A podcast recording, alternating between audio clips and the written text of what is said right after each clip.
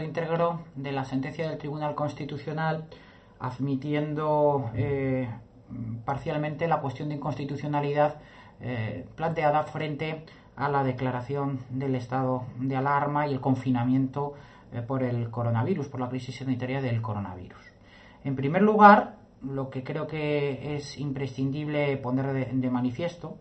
y por eso he retrasado este análisis, porque entiendo que es bastante precipitado, alocado e incluso temerario hacerse sudas reflexiones jurídicas sobre una sentencia que simplemente se anuncia su fallo, sin conocer los razonamientos completamente y a fondo. Entiendo que para hacer un análisis con criterio de, de una resolución judicial, lo mínimo es conocerla completamente. Por eso, hoy, cuando se ha tenido conocimiento de esta publicación de la sentencia íntegra del Tribunal Constitucional y después de su estudio, ya creo que tengo pues cierto criterio para poder eh, hacer ese, ese escrutinio de esta resolución judicial. Como digo, lo primero que, llama la atención es precisamente esta eh, costumbre nefasta de dar a conocer los fallos de las sentencias antes de conocer el razonamiento íntegro y su completo eh, tenor literal. Es como entregar una sentencia por fascículos. Esta técnica es realmente, me entiendo, nefasta y debería desaparecer e incluso eh, prohibirse procesalmente porque lo único que hace es generar especulaciones carentes de todo rigor mm, que puede llevar a, pues a una crítica social o, un aplauso social absolutamente fuera de todo lugar y mm, carente de fundamento. Máxime si conocemos el, carácter tertuliano de nuestros medios de comunicación en los que rápidamente hay todólogos, catedráticos auténticos en ciencias todas, en todología, que se aventuran a hacer juicios de valor y se sudan reflexiones simplemente con el anuncio del tenor literal, mm, eh, del tenor o del sentido de un fallo sin esperar a sus razonamientos jurídicos y sus antecedentes fácticos. Esto también, además, es una cuestión eh, que nos pone de manifiesto cómo cuando la justicia es dependiente del poder político, como pasa en España, primero se empiezan a construir las sentencias por el fallo, luego se construyen los antecedentes jurídicos eh, que justifican ese, ese fallo y, luego finalmente los antecedentes de hecho eh, se acomodan igualmente a ese fallo y esos antecedentes jurídicos, cuando la lógica procesal y forense de toda sentencia es la contraria. Hechos, fundamentos jurídicos, el tamiz de esos hechos jurídicos y el resultado que es el fallo. No, aquí vamos al revés. Primero el fallo, razonamientos jurídicos y los antecedentes de hecho. Bien, esto ya merece por sí mismo una crítica que yo creo bastante eh, fundada y necesaria. segundo lugar, yo creo que también hay que poner de manifiesto cómo ni los recurrentes,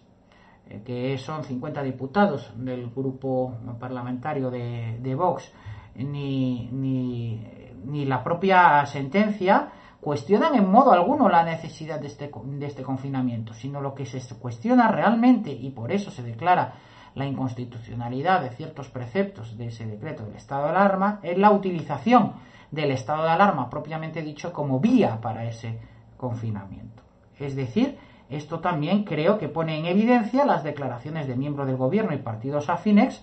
en cuanto eh, vienen a decir que el Tribunal Constitucional no tiene en consideración la necesidad de haber confinado a todo el mundo, que puede ser cuestionable o no, dependiendo pues, eh, del criterio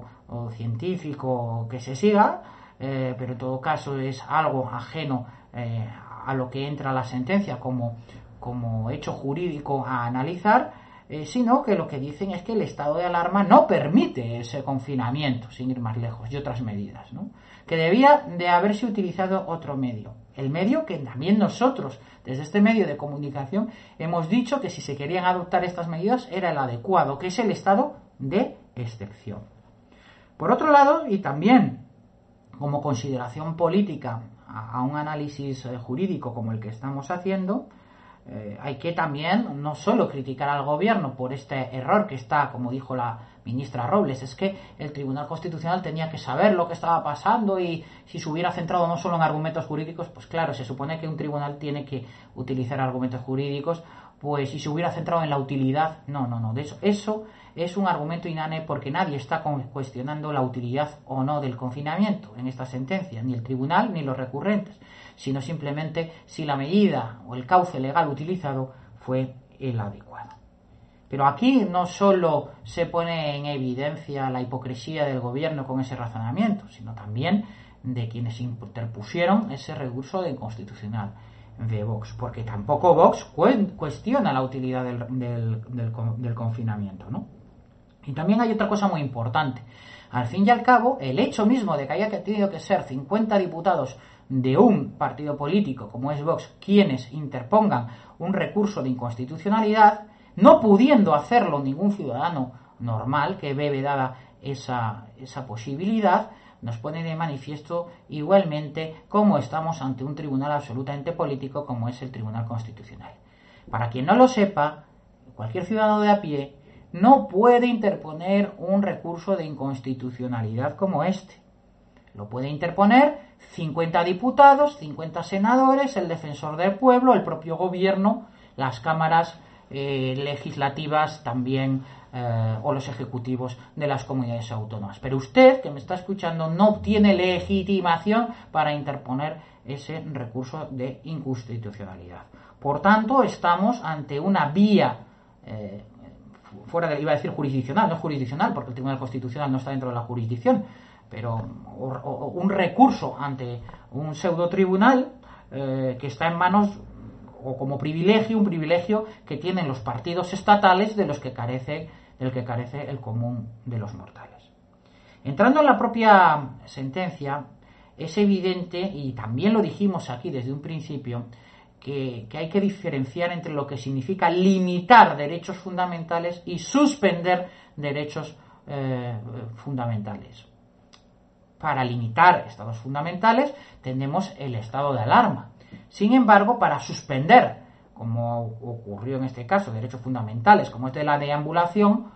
no se puede utilizar el estado de alarma puesto que excede de ese límite de la mera limitación de derechos. A menos que uno piense que limitar los derechos es limitarle ir de la cocina al salón, del salón a la cocina y al baño y no salir de su casa, que efectivamente es lo que ha ocurrido. Eso no es limitar la, la libertad de ambulatoria, eso es suspender, restringir la libertad de ambulatoria. Para eso, la sentencia sí que utiliza un argumento que es además el que nosotros desde aquí decíamos desde un principio, es eh, que en la limitación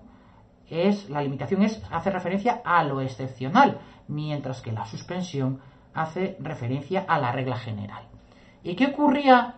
eh, cuando estaba decretado el confinamiento? Que lo excepcional era los casos en que las personas podían salir a la calle. La regla general es que no se podía salir a la calle.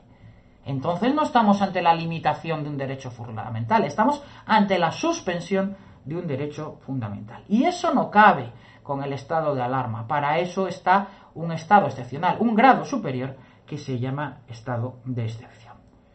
La diferencia, además, procedimental es evidente. En el estado de alarma es el gobierno el que lo decreta. El estado de alarma es una decisión del gobierno, del propio poder ejecutivo directamente, mientras que en el estado de excepción eh, el gobierno tiene que solicitar la autorización para ser declarado del Congreso de los Diputados. Eh, entrando también, en, consecuencia, eh, tengamos claro que la diferencia entre limitación de un derecho y una suspensión de un derecho, es decir, cuando podemos acudir al estado de alarma, cuando podemos o debemos acudir al estado de excepción, está en la diferencia entre la regla y la excepción. Y esto lo deja clarísimo la sentencia. La limitación de la deambulación eh, fue una suspensión, puesto que la regla general era que no se podía salir a la calle. Las alegaciones del abogado del Estado en este recurso oponiéndose a, la cuestión, al recurso de inconstitucionalidad, subrayan la motivación política para no haber utilizado el estado de excepción, como también desde este mismo medio vinimos sosteniendo eh, en el pasado, en el momento en que se vino a decretar. El Estado, el, abogado del Estado, mm, frente al abogado de los recurrentes y el criterio del tribunal, venía a utilizar lo que podría denominarse la, que el estado de alarma o de excepción son excepcionalidades a derechos fundamentales, debiéndose acudir a uno u a otro medio, dependiendo de la causa que motiva su aplicación. De tal manera que para crisis naturales tenemos el estado de, tendríamos el estado de alarma y para otro tipo de cuestiones o de, mm, eh, digamos, de suspensiones de los derechos fundamentales, deberíamos de acudir, o con motivación política, al estado de excepción. Para ello, viene a decir textualmente el abogado del Estado que en este caso se trata de una crisis natural donde no existe subversión alguna y que por eso se debe de acudir al estado de alarma. No, no, no, no, no. Absolutamente equivocado y el Tribunal Constitucional en este caso le enmienda la plana eh, pues eh, le asiste la razón jurídica, por mucho que no nos guste la existencia del Tribunal Constitucional, porque no deja de ser un tribunal político, efectivamente. los estados, pero no porque lo diga el Tribunal Constitucional, sino porque lo dice la propia ley orgánica que establece los estados de alarma, de excepción y de sitio. Son tres grados dependiendo de su intensidad. No es porque se acuda a uno o a otro dependiendo de la causa de la suspensión de derechos fundamentales, sino de mera graduación. Es decir, el estado de alarma de esos estados excepcionales es el mínimo, el medio es el estado de excepción y el máximo sería el estado de sitio. Sin embargo, el abogado del Estado intenta justificar la aplicación del estado de alarma, en este caso con una suspensión del derecho a la movilidad y de otros derechos fundamentales, en que simplemente aquí no había subversión alguna y que el estado de alarma recoge expresamente la mención a, eh, las catástrofes o a las, o a las crisis de red natural. Aquí hay una motivación política muy importante en la que casi nadie se ha parado. Yo creo que desde este medio sí, anteriormente lo hemos hecho este análisis. ¿Por qué el, gobierno no quiere utilizar desde un principio el estado de excepción? Dos son las razones. Primero, porque tiene que consultar primero o pedir autorización al Congreso de los Diputados, eh, haciendo depender su prórroga y su establecimiento inicial de contrapartidas políticas con otros socios políticos eh, para conformar la mayoría necesaria y establecida en la ley para ello, para declarar ese estado de excepción, pero por otro lado por una cuestión muy importante, porque deja en evidencia que se podía haber aplicado el estado de excepción para cuestiones eh, como, eh, por ejemplo, sin ir más lejos, la sedición catalana y haber evitado el 11 de octubre. De esta manera queda absolutamente en vergüenza, queda nuevamente el rey absolutamente desnudo, llamándolo al rey, naturalmente, al gobierno. El rey, el otro rey, ya está desnudo desde hace muchísimo eh, más tiempo. De tal manera que queda en absoluta evidencia que si se hubiera declarado el estado de excepción en este caso, no habría pasado nada porque todo el mundo, como ha hecho con el alarma, aún ilegalmente decretado, ha obedecido con un estado de excepción igualmente. ¿Por qué no entonces haberlo aplicado ante una cuestión tan seria como es eh, la sedición o los hechos sediciosos que conformaron el 11 de octubre? Por eso el abogado del Estado se intenta aferrar a esa, a esa eh, interpretación de que la elección del estado de alarma, excepción o sitio depende de la causa de la suspensión, no del grado de intensidad de cada uno de esos estados, lo que naturalmente encuentra el rechazo en la sentencia.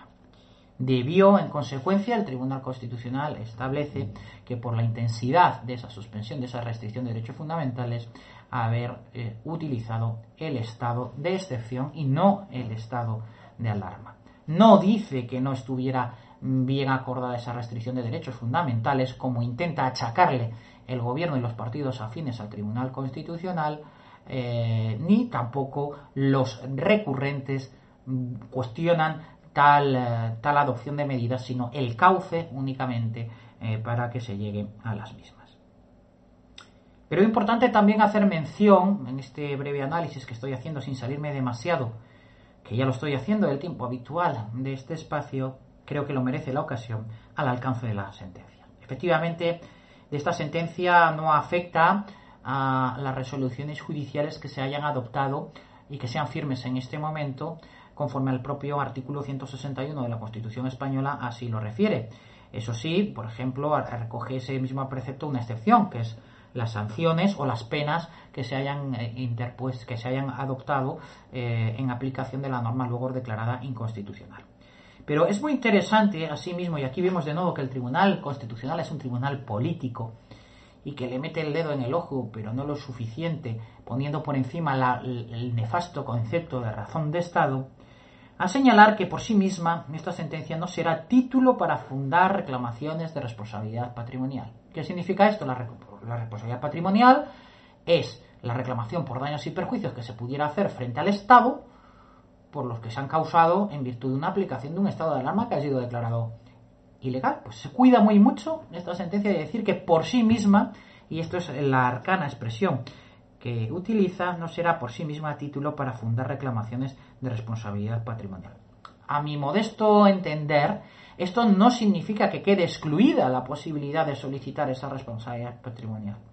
Y ello, en primer lugar, porque al emplear el término por sí misma, no significa que esta sentencia, junto con otras circunstancias concomitantes, sí que dieran lugar en cada particular supuesto de hecho de cada uno de los afectados a solicitar esa reclamación de responsabilidad eh, patrimonial. Y en segundo lugar, porque, porque el propio artículo 3.2 de la Ley Orgánica 481, que es la que regula los estados de alarma, excepción y sitio, eh, viene a decir lo siguiente, y voy a citar textualmente, quienes como consecuencia de la aplicación de los actos y disposiciones adoptadas durante la vigencia de estos estados sufran de forma directa o en su persona derechos o bienes, daños y perjuicios por actos que no les sean imputables, tendrán derecho a ser indemnizados de acuerdo con las leyes. Pues si tienen derecho en la aplicación de un estado de alarma legal, aplicado legalmente, a solicitar esos daños y perjuicios, ¿cómo no lo van a tener cuando ese estado de alarma es declarado ilegal? Por tanto, esa expresión de por sí misma que la sentencia no será título para fundar la responsabilidad patrimonial, entiendo que no cierra en absoluto la puerta a la misma, sino que habrá que analizar particularmente cada uno de los casos para llegar a pronunciamiento al respecto. Por tanto, esa puerta yo creo, eh, pienso, y así es, ese es mi criterio, eh, no queda cerrada ni muchísimo menos. Bien, yo creo que estos son los puntos fundamentales de esta sentencia del Tribunal Constitucional que, como digo, por fin hemos conocido hoy, que tiene además cinco votos particulares, nada menos, eh, oponiéndose a lo que ha dicho el ponente, lo que tampoco viene a significar absolutamente nada, menos aún en un tribunal absolutamente político y politizado, en donde sus miembros ni siquiera pertenecen a la jurisdicción, ni siquiera son jueces y resultan elegidos por los propios y renovados por los propios partidos políticos, por lo cual tampoco eh, nos tendría que extrañar. No obstante, como digo, es que eh, ni el propio constitucional, con ese carácter político, es capaz mm, de, de dar la espalda a argumentos jurídicos tan evidentes como la diferencia entre lo que significa limitar y suspender derechos fundamentales. Y, no dudando en echar por tierra esa, esa teoría causalista o, sobre el origen o lo que del fundamento del estado excepcionante en lugar de la, de la naturaleza claramente gradualista que la propia ley orgánica que regula los estados de alarma, excepción y sitio refiere para acudir a cada uno de ellos según la intensidad de los derechos lesionados, no sobre la causa para la suspensión o limitación de esos mismos derechos fundamentales.